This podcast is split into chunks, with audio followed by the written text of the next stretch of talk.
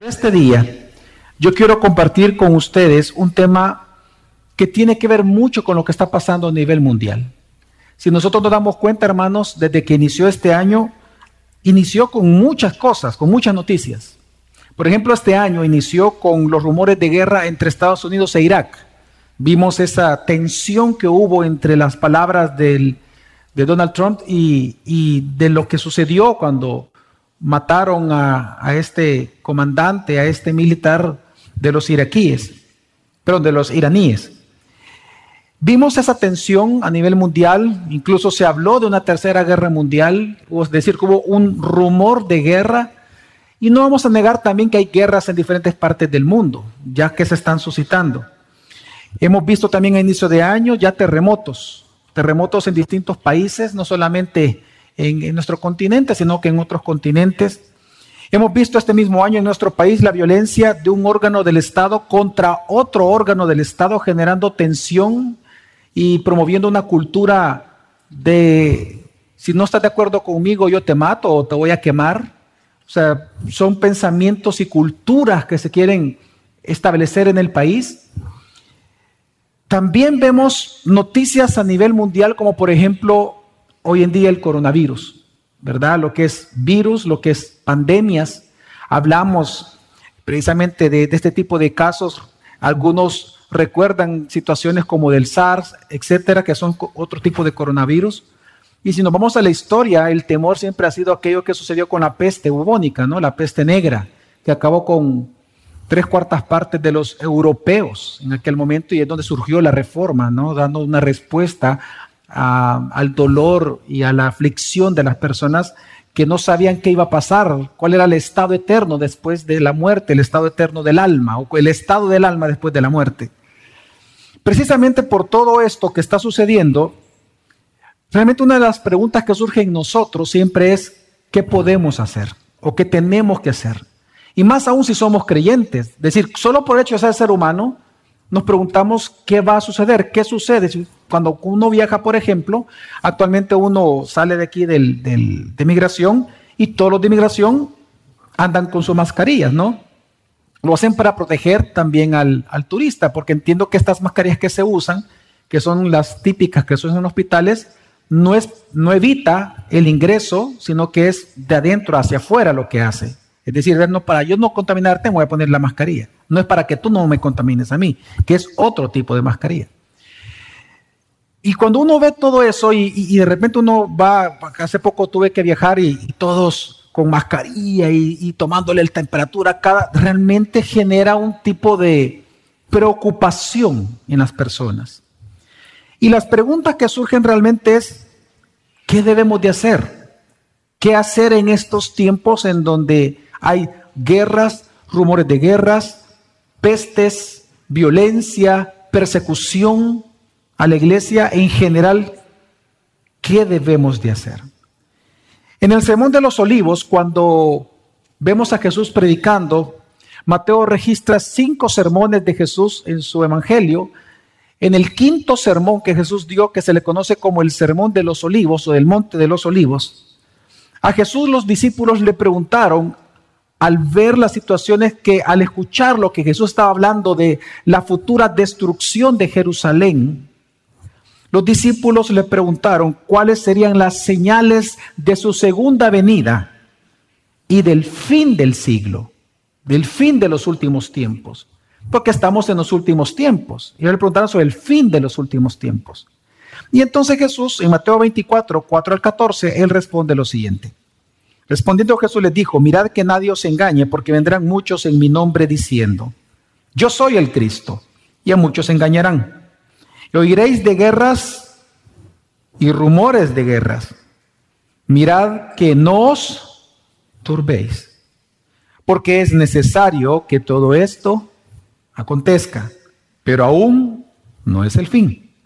Porque se levantará nación contra nación Reino contra reino. Esto me hace pensar en los órganos del Estado, ¿no? Reino contra reino. Habrá pestes, es decir, enfermedades, virus, ¿no? Hambres, terremotos en diferentes lugares. Y todo esto será principio de dolores. Entonces os entregarán a tribulación y os matarán, y seréis aborrecidos de todas las gentes por causa de mi nombre. Muchos tropezarán entonces y se entregarán unos a otros y unos a otros se aborrecerán. Y muchos falsos profetas se levantarán y engañarán a muchos. Y por haberse multiplicado la maldad, el amor de muchos se enfriará. Mas el que persevere hasta el fin, éste será salvo.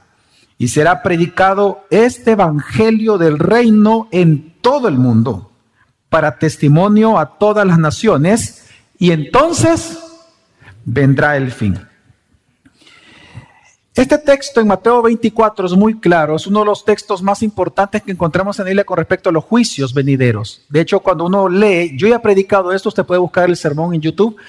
Eh, en Mateo 24, nosotros lo que vemos es que Jesús, comenzando a hablar aquí acerca de su venida, porque está respondiendo parcialmente la pregunta que le hicieron los discípulos, porque los discípulos hicieron dos preguntas. Jesús solo respondió una, la segunda parte. Le preguntaron cuándo vendría y cuáles serían las señales. Él habla de las señales.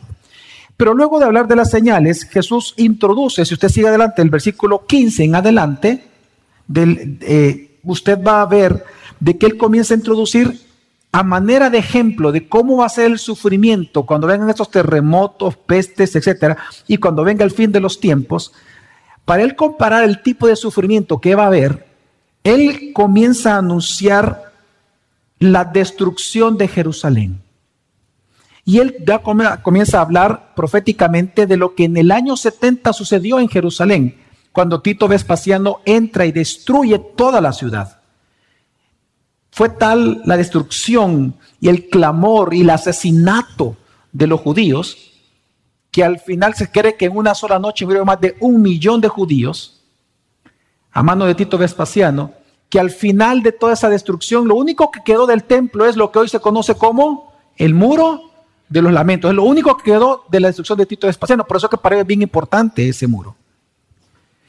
Pero Jesús lo anuncia aquí en Mateo 24. Pero lo pone como ejemplo del dolor que el mundo va a tener y va a presenciar antes de su segunda venida. Ahora, Luego de él presentar en algún par de versículos esto, él vuelve a tomar el tema de su segunda venida. Y entonces él va a responder, si uno continúa la lectura, él va a responder, antes de que finalice el capítulo 24, una sola pregunta.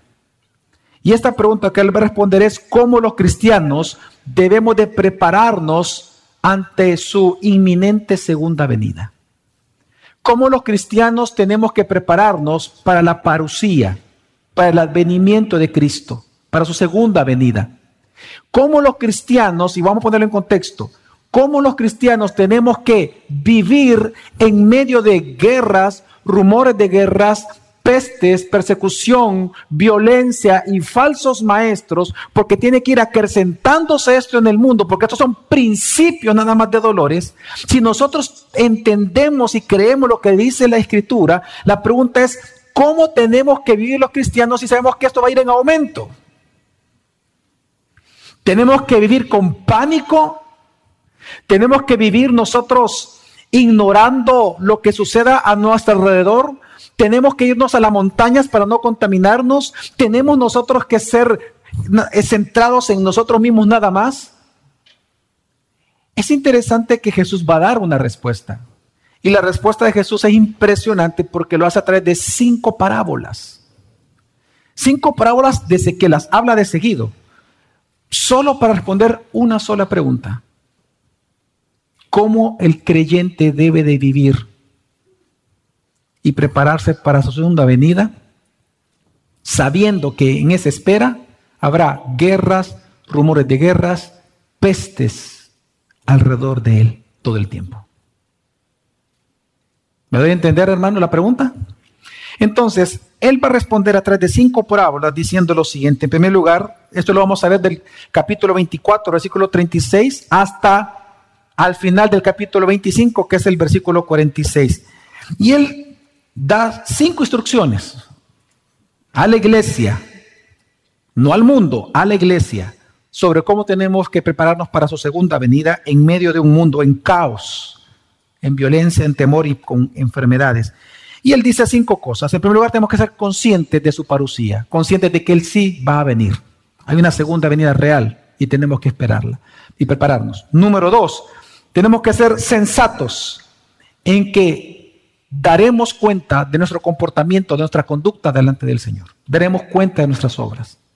En tercer lugar, tenemos que perseverar pensando a largo plazo como que si Él realmente va, falta mucho para que Él venga. En cuarto lugar, nos va a hablar de que tenemos que ser fieles a Dios por amor a Él. Y en quinto lugar, tenemos que amar a su iglesia. Así que todas estas parábolas, hermanos, está dirigido a la iglesia visible. ¿Se acuerdan ustedes que San Agustín y luego los reformadores toman de San Agustín esta frase? Él habló acerca de que la iglesia visible es la iglesia que se congrega, la iglesia que escucha los sermones, pero que no necesariamente está, es decir, no necesariamente todos son creyentes, sino que está compuesta de personas no creyentes y creyentes, pero que se congregan. Y la iglesia invisible es la iglesia de los verdaderos creyentes. Entonces, las parábolas, ocupando esta frase que, la, que la, encontramos en las confesiones, la encontramos en los reformadores, ocupando esas palabras, las parábolas que vamos a leer están dirigidas a la iglesia visible, es decir, tanto a creyentes como a no creyentes, pero a personas que escuchan.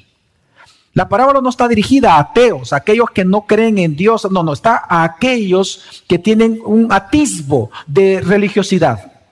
Está dirigido a, los diferentes tipos de tierras en las cuales la semilla fue sembrada, no al camino, sino al pedregal, está a las espinas y, por, y también a la tierra buena.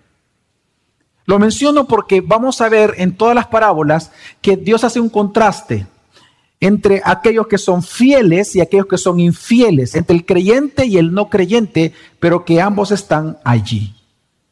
Así que vamos a ver la primera parábola y vamos a ver que el primer mensaje o la primera eh, llamamiento de Jesús para prepararnos para su segunda venida en tiempos de coronavirus, en tiempos de guerras, en tiempos de violencia del Estado, es ser consciente de su parucía.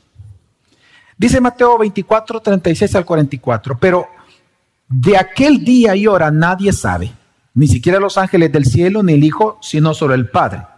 Porque como en los días de Noé, así será la venida del Hijo del Hombre. Pues así como en aquellos días antes del diluvio estaban comiendo y bebiendo, casándose y dándose en matrimonio, hasta el día en que entró Noé en el arca. Y no comprendieron hasta que vino el diluvio y se los llevó a todos. Así será la venida del Hijo del Hombre. Por tanto, velad, porque no sabéis en qué día vuestro Señor viene. Pero comprended esto, si el dueño de la casa hubiera sabido a qué hora de la noche iba a venir el ladrón, hubiera estado alerta y no hubiera permitido que entrara en su casa. Por eso, también vosotros estad preparados, porque a la hora que no pensáis, vendrá el Hijo del Hombre. Aquí comienza hablando acerca de Noé, no es una parábola, está haciendo una narrativa, y luego encontramos que viene una parábola, la parábola del ladrón, del bueno, del padre y del ladrón. Lo que está diciendo, lo que está enseñando Jesús, el mensaje directo que está diciendo cuando él menciona a Noé es que en el tiempo de Noé pasaba un gran problema, es que todo estaba normal. Y ese es el problema. Todo estaba normal. Nadie estaba listo. Lo que está resaltando Jesús, hermanos, si usted se da cuenta, no es que ellos estaban comiendo, bebiendo, casándose. Eso no es el pecado de ellos. Obviamente no es pecado el comer y, el casarse. No. El pecado que está mencionando Jesús es que mientras Noé estaba construyendo el arca, que duró, ¿cuántos años? 100 años por 100 años se les estuvo predicando de un juicio y ellos no creyeron en el juicio. Por eso es que dice que fue hasta que entró Noé en el arca, por eso está mencionando eso, hasta que entró y vieron la lluvia, que entonces se dieron cuenta, comprendieron que el juicio estaba allí y que ya no había oportunidad de salvación. Lo que Jesús está resaltando es que ellos no creyeron la realidad del juicio que vendría. En otras palabras, no tomaron en serio la advertencia. Es como que si usted, al ver el coronavirus, al ver las amenazas de guerra contra Irán, al ver todo lo que está sucediendo, usted no piense, no recuerde ni considere que Jesús viene por segunda vez con sus juicios. Es como que si usted no tomara en cuenta eso. Y ese es el mandamiento de Jesús. Por eso dice, velad. ¿Qué es velad? Es una frase que vamos a encontrar en varias de las parábolas. La palabra velad es manténgase despierto. Despiértate. Mantente despierto en vela. Es decir, preparado en que Jesús puede venir en cualquier momento. Y las señales la tenemos. Entonces, Hoy nosotros cuando vemos las guerras, el coronavirus y otros tipos de enfermedades, las nuevas que vengan a surgir, de hecho estaba leyendo que no solamente las mutaciones es parte normal de esto, sino que también estaba leyendo que ya las personas que están sanando están recayendo otra vez en coronavirus. Entonces está apenas descubriendo si es algo que va a quedar en tu cuerpo toda la vida o es simplemente porque volvieron a tener contacto con gente enferma. No se sabe. Y esto va a continuar. Entonces la pregunta es, ¿cuál es la tentación más grande de nosotros en este tipo de tiempos? Bueno, la tentación quizá más grande es vivir para nosotros. Es solamente que tú pienses en ti mismo, en tu esposo, tu esposa, tus hijos, lo cual como mayordomía tienes que hacerlo, pero solo en ellos tenemos que pensar. Realmente para eso Dios te salvó, para que tú te enfoques solamente en ti. Para eso somos nosotros miembros del cuerpo de Cristo, para que la mano solo se preocupe de la propia mano. Es que digo esto porque la tentación más grande es vivir para nosotros. Pensar solo en nuestra vida, trabajo, sexualidad, ministerio. Pero lo que nos ha enseñado Jesús con esta parábola es que los acontecimientos mundiales, hermanos, nos deben de despertar a la realidad que el fin de nuestra vida no es tener más no es tener lo más que podamos de este mundo, sino que lo que está pasando en el mundo nos tiene que abrir a la realidad o despertar a la realidad de que el fin de nuestra vida es prepararnos para nuestro encuentro con nuestro Señor Jesucristo. Porque somos vulnerables a un pequeño virus. Eso te dice lo vulnerable que somos. Una gripe te puede matar. Entonces el fin de la vida no es que tú te enfoques solamente en ti, en tratar de tener todo lo mejor del mundo para ti, no. Lo que los acontecimientos mundiales nos deben de despertar es a la realidad de que el fin de nuestra vida es prepararnos para nuestro encuentro eterno con Jesucristo. Estad preparados. Pero una vez Jesús dice esto, entonces comienza a hablar una segunda parábola para aumentar y profundizar en la enseñanza. Y ahora Él nos va a enseñar que no solamente tenemos que ser entonces conscientes de su palabra, conscientes, perdón, de su parucía, sino que hoy tenemos que ser sensatos. Si Él viene por segunda vez, porque Jesús viene por segunda vez, amén.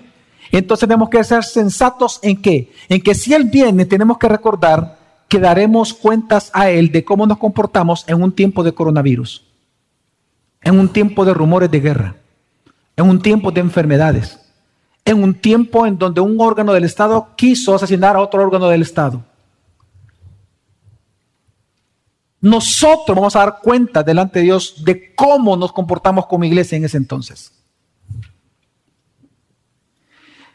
Y entonces viene a dar otra parábola para enseñarnos esto, la sensatez que tenemos que tener ante su segunda venida, de que daremos cuentas delante de él. Dice Mateo 24, 45 al 51, dice, ¿Quién es pues el siervo fiel y sensato a quien su señor puso sobre los de su casa para que le diera la comida a su tiempo?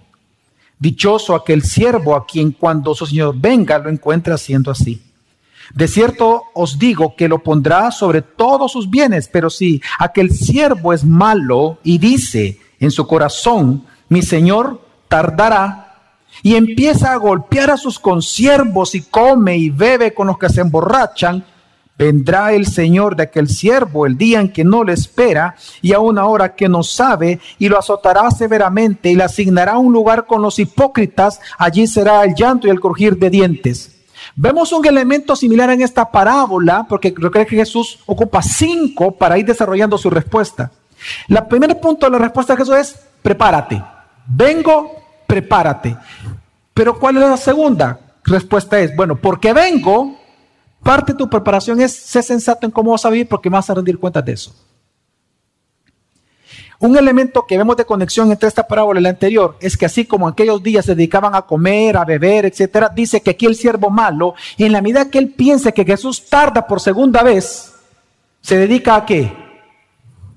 Se dedica a qué, hermanos? A lo mismo, a comer, a beber y, aquí algo, un elemento nuevo, a golpear a los hermanos. Si se da cuenta, en esta parábola aparece un solo personaje. Es un solo siervo que por sus acciones va a mostrar si él es un creyente verdadero o un falso cristiano.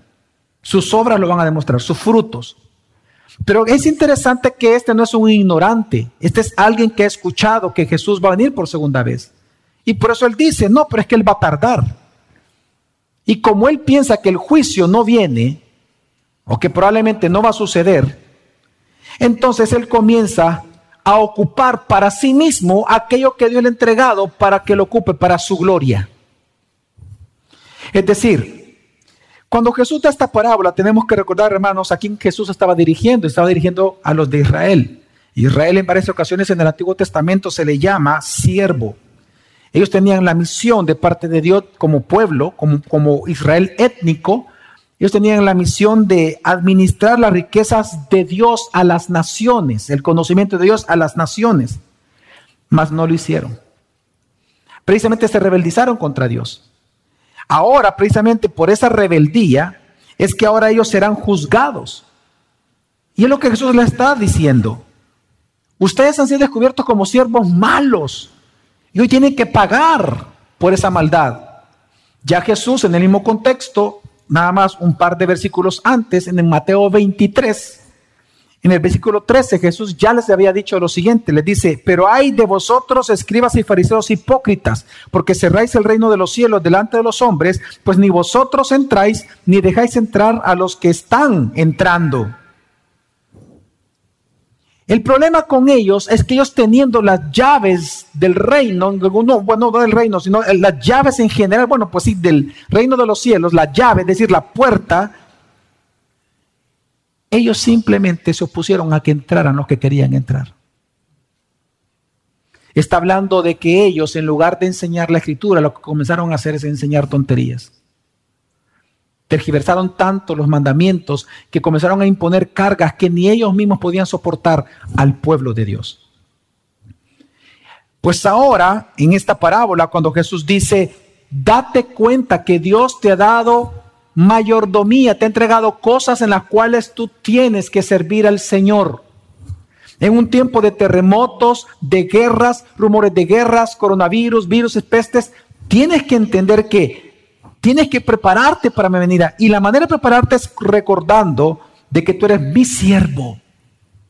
Y yo te he entregado cosas las cuales tú tienes que administrar mientras yo vengo.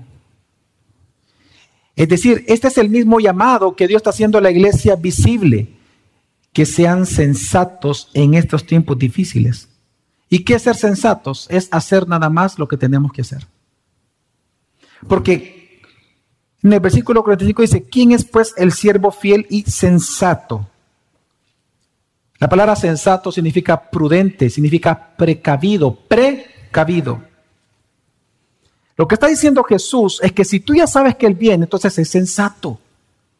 Hay rumores de guerras, hay guerras, hay enfermedades. Sí, está bien. O sea, piensa en tu familia, pero entiende, hay una misión que cumplir.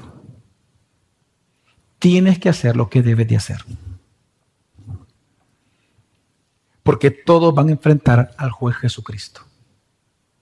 Tanto los creyentes como los no creyentes. Hermanos, los acontecimientos mundiales nos deben de despertar a la realidad de la, de que, de la necesidad específicamente que el mundo tiene de que nosotros seamos fieles en predicarles el Evangelio, porque ellos necesitan salvación. Los acontecimientos mundiales, lo que está pasando hoy en día, nos deben de despertar a nosotros como iglesia a la realidad de la necesidad que el mundo tiene de que nosotros seamos fieles en predicarles el Evangelio, porque tú y yo daremos cuenta de eso. Está bien que tú veas las noticias y, lo que está pasando y, cuántos muertos van y cuántas infecciones y en qué país está llegando, entró ya El Salvador no. Está bien, tienes que ser precavido, pero tu precavidad tendría que llevarte a entender de que tienes una misión que cumplir y que esas son señales de su venida. Por lo tanto, son señales que tenemos que predicar el Evangelio en estos tiempos. Porque de eso se nos va a pedir cuenta nosotros al Señor. Dios no solamente te va a pedir cuentas de cómo le sonaste la nariz a tus hijos. O si tenías seguro médico o no tenías seguro médico para ellos. Dios te va a pedir cuentas de si cuando vieron estos acontecimientos mundiales, entendiste y recordaste la misión que tú tienes de evangelizarlos a todos ellos.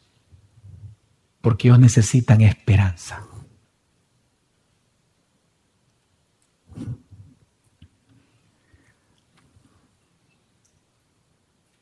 La tentación en estos tiempos, hermanos, va a ser de acomodarnos, de centrarnos en nosotros. Mire, qué feo fuera. Dígame usted si no sería esto terrible.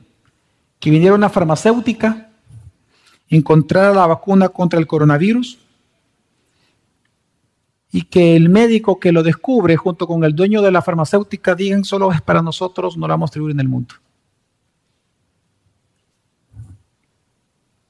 Eso sería malvado, ¿sí o no, hermanos? Hermanos, ¿sí o no? Sí.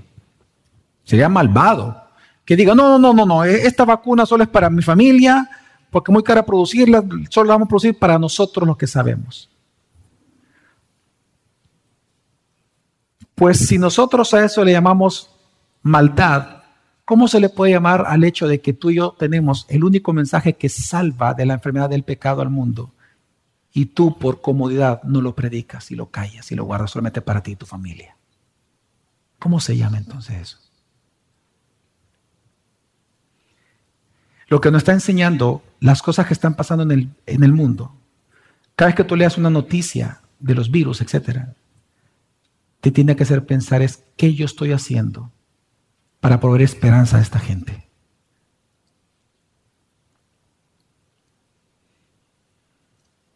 El pastor Paul Washer, el pastor David hoy, me recordó, yo leí esta noticia que la mandaron, está, en redes, usted tuvo que haberla leído, de que el pastor Paul Washer tiene una fundación, y ellos han mandado misioneros a China. Y ellos andan con un color específico, un color amarillo, andan protegidos, como fueran astronautas, andan protegidos, pero andan predicando en las calles. Y ellos dicen, si nos morimos, pues nos morimos. Pero andamos predicando. Y dice que hasta los policías mismos se les acerca porque no tienen esperanza. Están afligidos de que todo el mundo está muriendo. Y dice que eso, eh, es decir, la enfermedad, lo que está generando es un avivamiento en China del Evangelio. Entonces, ante las noticias del mundo, ante lo que está pasando, ¿tú qué vas a hacer? ¿Va a ser de lo que se va a quejar? ¿Va a ser de lo que se va a enojar? ¿Va a ser, o decir, te vas a centrar en ti? ¿O vas a entender de que todo eso son principios de dolores para que ellos escuchen, estén más dispuestos a escuchar el Evangelio que tú y yo debemos de predicar? Y veamos lo que está diciendo Jesús. El falso creyente el siervo infiel e insensato es el que se va a dedicar a los placeres, a su propia vida, escondiendo el Evangelio que una vez él escuchó. Cuando él diga, no, pero falta todavía que venga. ¿Qué hace usted?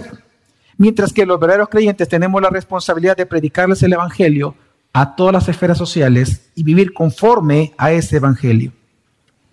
Ahora, ¿por cuánto tiempo nosotros tenemos que hacer esto? Predicar el Evangelio y vivir el Evangelio. ¿Por cuánto tiempo? Bueno, en la siguiente parábola Jesús nos va a responder, es toda la vida. Toda la vida. Porque toda la vida vamos a ver y enfrentar principios de dolores. Así que toda la vida tenemos que predicar el Evangelio. Vamos a ver la siguiente en el siguiente parábola, donde nos enseña que tenemos que perseverar en el Evangelio. Mateo 25, 1 al 13 dice, entonces el reino de los cielos será semejante a diez vírgenes que tomando sus lámparas salieron a recibir al esposo. Cinco de ellas eran sensatas y cinco insensatas. Las insensatas, es decir, perdón, es decir, si usted se da cuenta, continúa con el tema del tema de la sensatez, de la precavidad. Las insensatas, tomando sus lámparas, no tomaron consigo aceite, mas las sensatas tomaron aceite en sus vasijas juntamente con sus lámparas. Y tardándose el esposo, cabecearon todas y se durmieron. Y a la medianoche se oyó un clamor. Aquí viene el esposo, salí a recibirle. Entonces todas aquellas vírgenes se levantaron y arreglaron sus lámparas y las insensatas dijeron a las prudentes, Dadnos de vuestro aceite, porque nuestras lámparas se apagan. Mas las sensatas respondieron diciendo, para, para, para, qué nos, para que no nos falte a nosotras y a vosotras, id más bien a los que venden y comprad para vosotras mismas. Pero mientras ellas iban a comprar, vino el esposo. Y las que estaban preparadas entraron con él a las bodas y se cerró la puerta, similar a lo de Noé. Vemos siempre similitud en las cinco parábolas. Después vinieron las otras vírgenes diciendo, Señor, Señor, ábrenos. Mas él respondiendo dijo, de cierto os digo que no os conozco. ¿Y cuál es la enseñanza de Jesús entonces en esta parábola? Velad pues, porque no sabéis el día ni la hora en que el Hijo del Hombre ha de venir. Esta es una de las parábolas en donde más se ha abusado en la historia de la iglesia porque es una parábola donde se ha alegorizado muchísimo que qué significa la mecha, qué significa el aceite, qué significa, etcétera, etcétera. Pero nosotros no podemos perdernos en el detalle, hermanos, porque si te pierdes el detalle vas a terminar alegorizando porque Jesús nunca quiso decirnos de qué trataba el aceite. No te pierdas en el detalle. Jesús está diciendo cuál es el significado. Velad pues porque no sabéis el día ni la hora en que el Hijo del Hombre va a venir.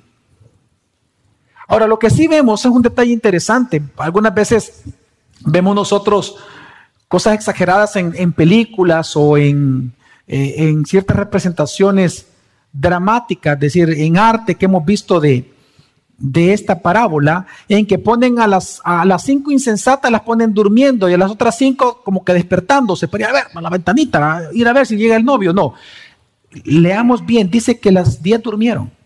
¿Sabes qué está diciendo Jesús con eso? Lo que Jesús está diciendo es que tú tienes que velar por la segunda venida, pero haciendo tu vida normal. Todas dormían porque era de noche. De, día estaban despiertas. Lo que está mostrando en la parábola es en el devenir normal de tu vida. La vida se tiene que hacer normal, la vida cristiana se tiene que hacer normal. Entonces el punto no es que se durmieron. No te pierdas en ese detalle porque el punto jamás ha sido que se durmieron. ¿Cuál fue el problema que hay aquí en esta parábola? Que no, que las insensatas no, no fueron precavidas, no aprovisionaron aceite, independientemente de lo que aceite significa. No aprovisionaron el aceite. Entonces, cuando uno ya ve toda la parábola, uno logra ver el mensaje claro acá.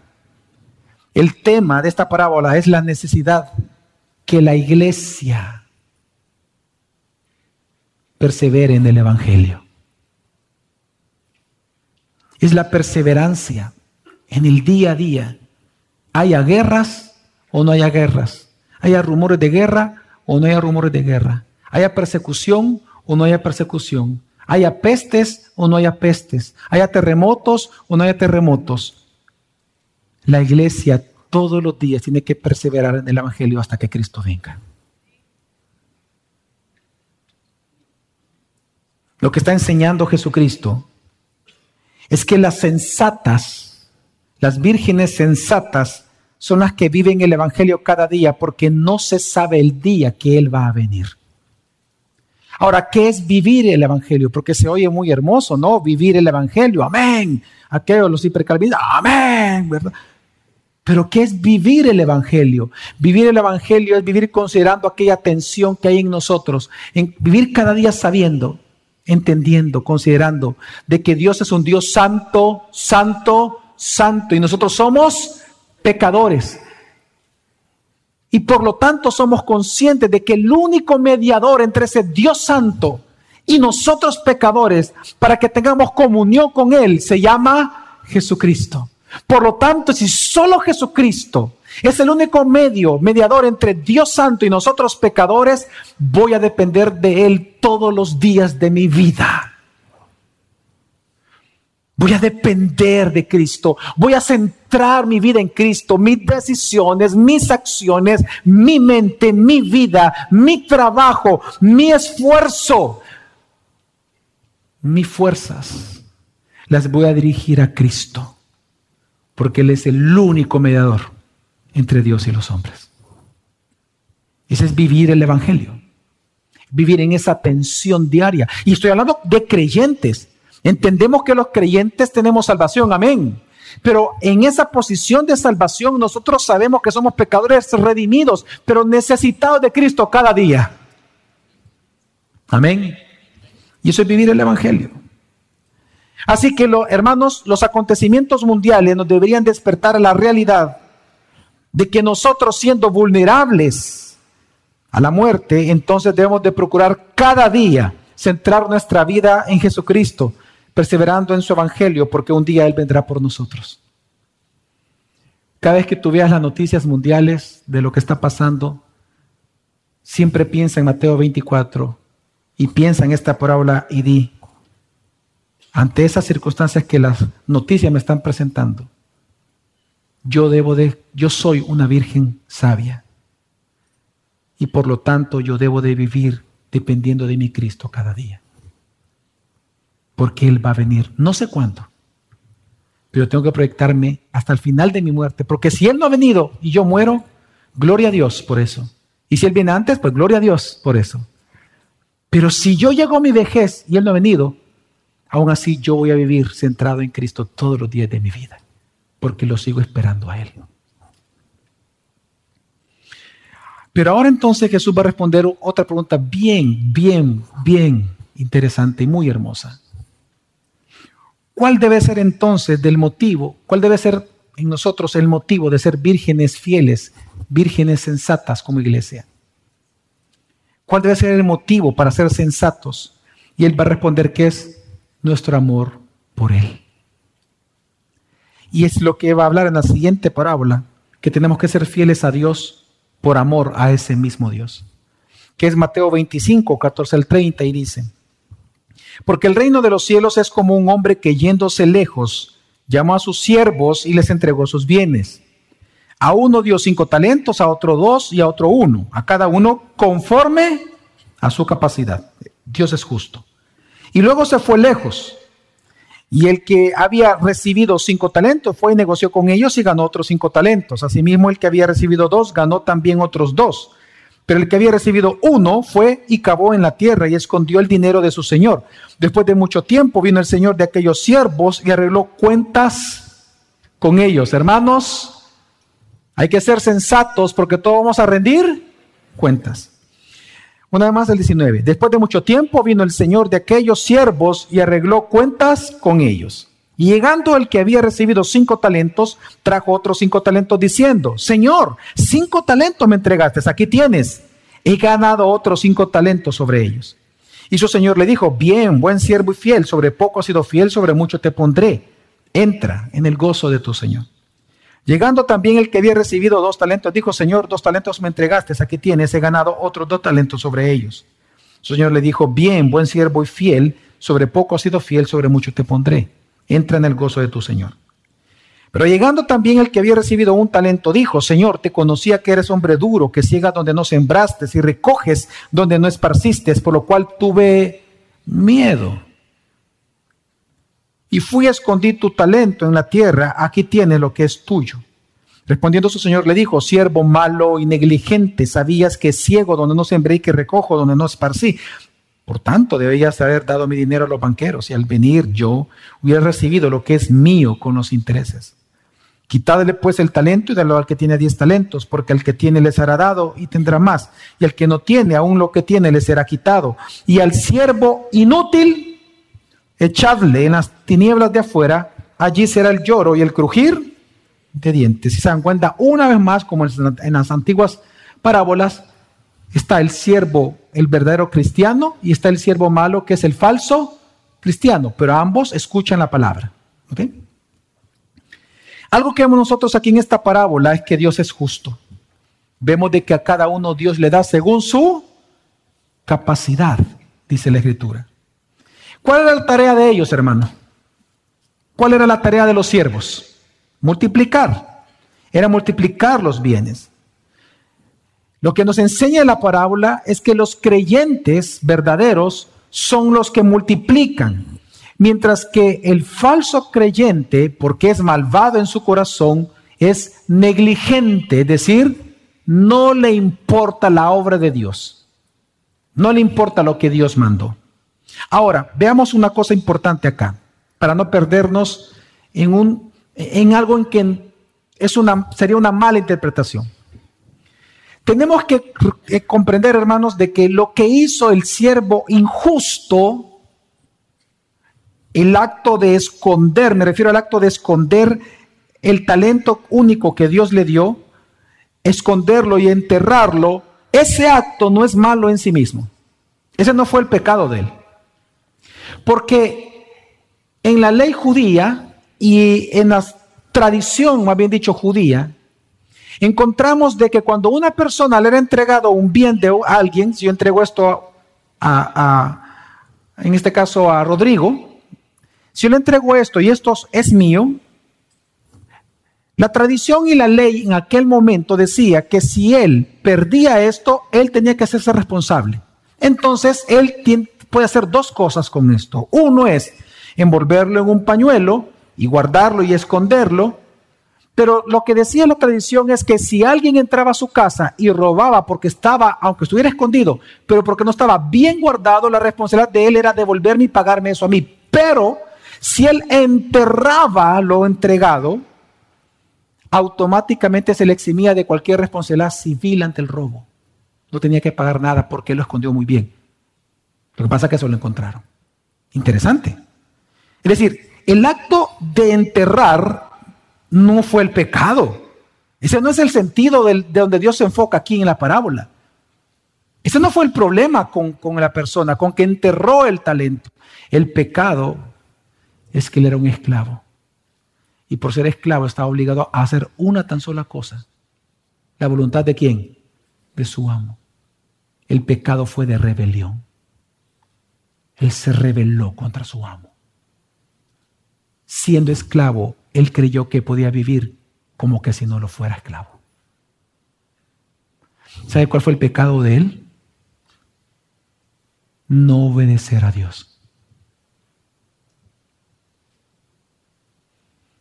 Pensar que él podía tomar decisiones sobre el uso de su tiempo, sobre el uso de su familia, sobre el uso de todo cuando hay un dueño que él tenía de sí mismo.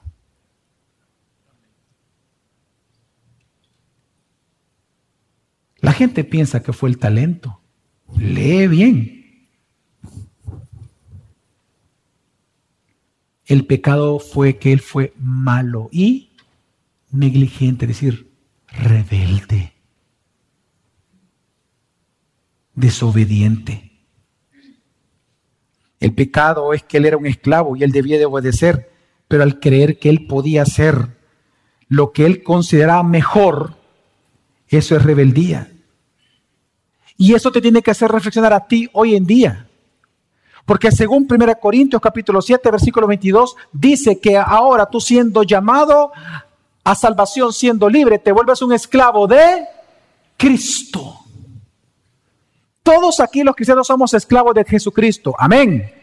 Lo creas, no lo creas, eres esclavo de Cristo. La pregunta es, en tiempos de coronavirus, en tiempos de enfermedades, en tiempos de calamidades, terremotos y principios de dolores,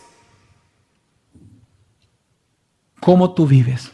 ¿Como esclavo o como libre? Como esclavo de Cristo, como libre de Cristo. Una vez más, recuerda el pecado de, de este siervo inútil. Él creía que podía hacer lo que quisiera con su propia vida. Él creía que podía hacer lo que era mejor para él. ¿Cómo tú llevas tu vida? La forma en que tú vistes, la forma en que tú hablas, la forma en que tú te comportas, la forma en que tú tratas, la forma en que tú hablas, la forma en que tú decides lo que haces, ¿qué refleja?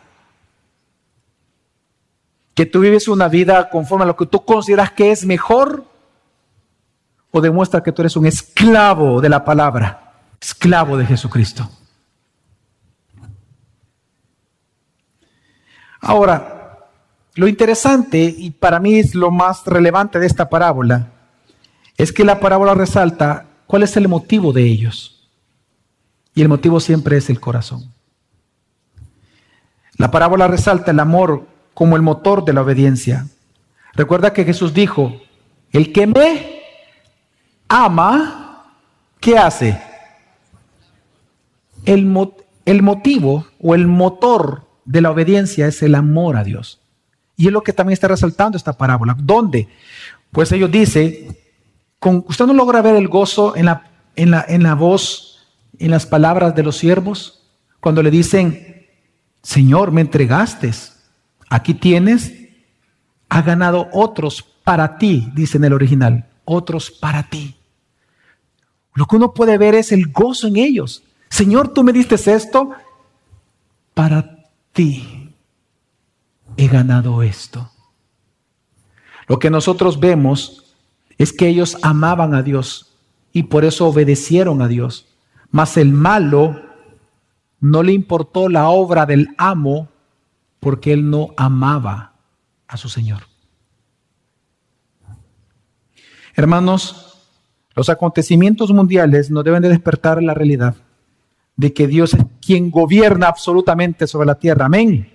Y que nuestra misión, por lo tanto, en medio de estos acontecimientos, es predicar el Evangelio por amor a nuestro Señor Jesucristo. Porque es la misión que Él nos ha encomendado hacer. Y por amor a Él lo vamos a hacer. Amén, hermanos. Y por último, ¿Qué es lo quinto que Jesús nos llama para prepararnos para su segunda venida? Y es amar a su iglesia. Mateo 25, en la última parábola, dice, 31 al 46, Cuando el Hijo del Hombre venga en su gloria y todos los santos ángeles con él, entonces se sentará en su trono de gloria. Y serán reunidas delante de él todas las naciones y apartará los unos a los otros, como aparta el pastor las ovejas de los cabritos y pondrá las ovejas a su derecha y los cabritos a su izquierda. Entonces el rey dirá a los de su derecha, venid, benditos de mi Padre, heredad el reino preparado para vosotros desde la fundación del mundo. Porque tuve hambre, me diste de comer, tuve sed y me diste de beber, fui forastero y me recogisteis, estuve desnudo y me cubristeis, enfermo y me visitasteis, en la cárcel y vinisteis a mí. Entonces los justos le responderán diciendo, Señor, ¿cuándo te vimos hambriento? y te sustentamos, o oh sediento, y te dimos de beber. Y cuando te dimos forastero, te recogimos desnudo, te cubrimos, o cuando te dimos enfermo en la cárcel, vinimos a ti. Y respondiendo el rey, les dirá, de cierto os digo, que en cuanto lo hiciste a uno de estos mis hermanos más pequeños, a mí me lo hicisteis. Entonces dirá también a los de la izquierda, apartados de mí, ¿cómo le llama? Malditos al fuego eterno preparado para el diablo y sus ángeles, porque tuve hambre y no me diste de comer, tuve sed y no me diste de beber, fui forastero y no me recogiste, estuve desnudo y no me cubriste, enfermo y en la cárcel y no me visitasteis. Entonces también ellos le responderán diciendo, Señor, ¿cuándo te vimos hambriento, sediento, forastero, desnudo, enfermo o en la cárcel y no te servimos? Entonces le responderá diciendo, de cierto os digo que en cuanto no lo hiciste, es decir, no serviste a uno de estos más pequeños, tampoco a mí lo hiciste. E, e irán estos al castigo eterno y los justos a la vida eterna. Esta parábola es impresionante por cómo inicia, porque solo hay dos textos en todo el Nuevo Testamento, los dos solo en el Evangelio de Mateo, en donde Jesús se llama a sí mismo rey, que Él es el rey prometido por los profetas. Y este es un texto de los únicos dos que existen en toda la escritura. Y Jesús está diciendo aquí, Él anuncia que Él es el rey de gloria. Él ahora está diciendo que Él es la simiente de Abraham, en quien todas las naciones se reunirían y que a la vez Él es el hijo de David, en donde Él es el juez que la juzgaría a estas naciones. Y Él dice que va a juzgar en primer lugar a los creyentes, entregándoles la herencia como recompensa por haber creído en el Evangelio. Y la evidencia de que ellos son justos es que sus obras serán justas, servirán al creyente, servirán al hermano. Ahora, es interesante, ah, un punto importante, y por eso hice un énfasis cuando leí en esta parte, es que si usted se da cuenta, ellos nunca se dieron cuenta de lo que estaban haciendo. No sé si usted nota eso. Ellos le preguntan, pero espérate, Señor, ¿cuándo fue que? Que te dimos de comer. ¿Por qué? Porque esto es importante, porque la salvación no es por obras. Jesús no está hablando que la salvación es por obras. Ah, bueno, como el pastor dijo esto y leímos en la parábola, entonces tengo que hacer muchas obras y comenzar a servir a los miembros de la iglesia para entonces, wow, me libre de esa palabra maldito. No. Lo que está mencionando Jesús es que el que es verdadero cristiano sirve todo el tiempo al hermano, a la iglesia. Y es lo que Dios va a premiar. Porque algo que Jesús está mencionando es que todo lo que tú hagas con la iglesia verdadera, se lo estás haciendo a Jesús. ¿Se acuerdan ustedes cuando Jesús le dijo a Pablo, primero, Saulo, Saulo, ¿por qué me persigues? Y él estaba persiguiendo no a Jesús en la mente de Pablo, sino a quienes? A la iglesia. Todo lo que tú hagas con la iglesia, se lo hace directamente a Jesús todo lo que el gobierno, el Estado y otras instituciones del país sociales hagan contra la iglesia o a favor de la iglesia, se lo hacen contra o a favor de Cristo. Y eso te incluye a ti y te incluye a mí. Jesús lo que está enseñando que en tiempos de calamidad, en tiempos de coronavirus, en tiempos de terremotos, sirve a la iglesia de Cristo.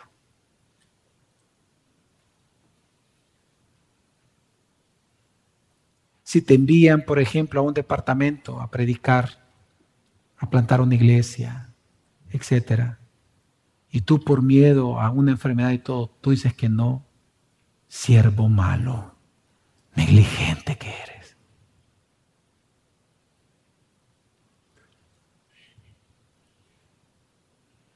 Porque el siervo malo solo piensa en sí. El siervo sensato piensa en su amo en lo que el amo lo ha mandado a hacer, sin importar si hay enfermedades o no en el mundo.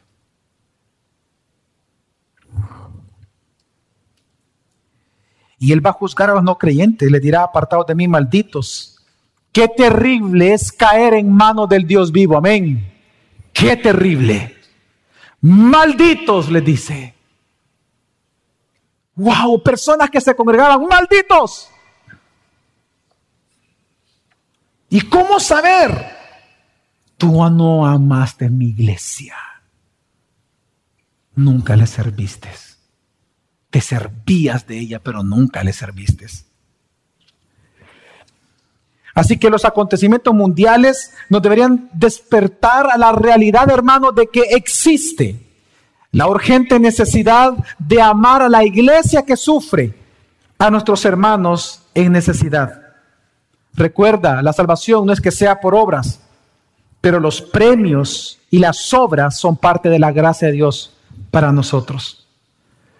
Así que yo hago un llamado muy claro a aquellos que están aquí y que no son creyentes, que tal vez por años has estado aquí, pero ni sirves a la iglesia, ni sirves al Señor, no tienes una vida de piedad, no buscas a Dios.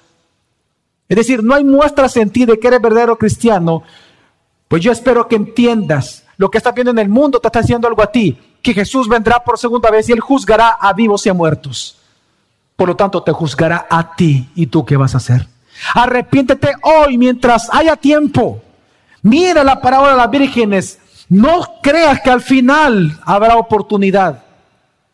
Esa hora no hay oportunidad para que se arrepientan. De hecho, Dios mismo enseña en su escritura de que la razón por la cual lo que algunos tienen por tardanza, dice, la razón por la cual Dios tarda en su venida es para que más y más se conviertan a Él. Es por amor.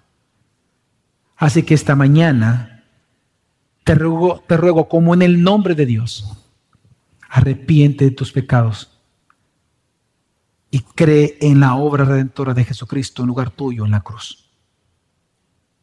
Porque el juez vendrá por segunda vez y te juzgará a ti. Así que en resumen, solo para concluir, quiero leer una vez más lo que dice Mateo 24, 13 al 14. Mas el que persevere hasta el fin, este será salvo. Es decir, la evidencia de que alguien es salvo es hasta el final, es que llegó y se salvó, obviamente. No es que la salvación es por obras, no es que estamos viendo si somos salvos o no, no. La evidencia dice, ¿quiénes son salvos en una iglesia? Los que perseveren hasta el final. Ahí será la evidencia final. Y dice 14, y será predicado este evangelio del reino en todo el mundo, para testimonio a todas las naciones, y entonces vendrá el fin. Hermanos, hoy demos gracias a Dios en esta mañana, de su gracia en nosotros. Amén. Porque por su gracia y en su gracia y con su gracia, Él nos capacita a nosotros para prepararnos para su venida. Recordemos cómo, cinco, cinco llamamientos hace Jesús. Siendo conscientes de su parucía, sensatos en que, en que vamos a rendir cuentas a Dios, perseverando en el Evangelio, siendo fieles a Dios por amor y siendo fieles amando a su iglesia. Y recordemos, iglesia, gracias a gracia, que en el mundo seguiremos presenciando guerras, rumores de guerras, enfermedades, terremotos. Pero recordemos que Jesús tiene total y absoluto control sobre todo eso. Jesús gobierna el mundo. Él tiene total soberanía sobre todo el mundo. Por lo tanto, que estos acontecimientos nos mantengan despiertos en la realidad de que el mundo muere por causa del pecado, hermanos. El mundo muere por causa del pecado. Y por lo tanto, nosotros como iglesia, mientras esperamos el regreso de nuestro amado novio, prediquemos su evangelio por amor a Él a todas las naciones. Amén, hermanos. Vamos a orar.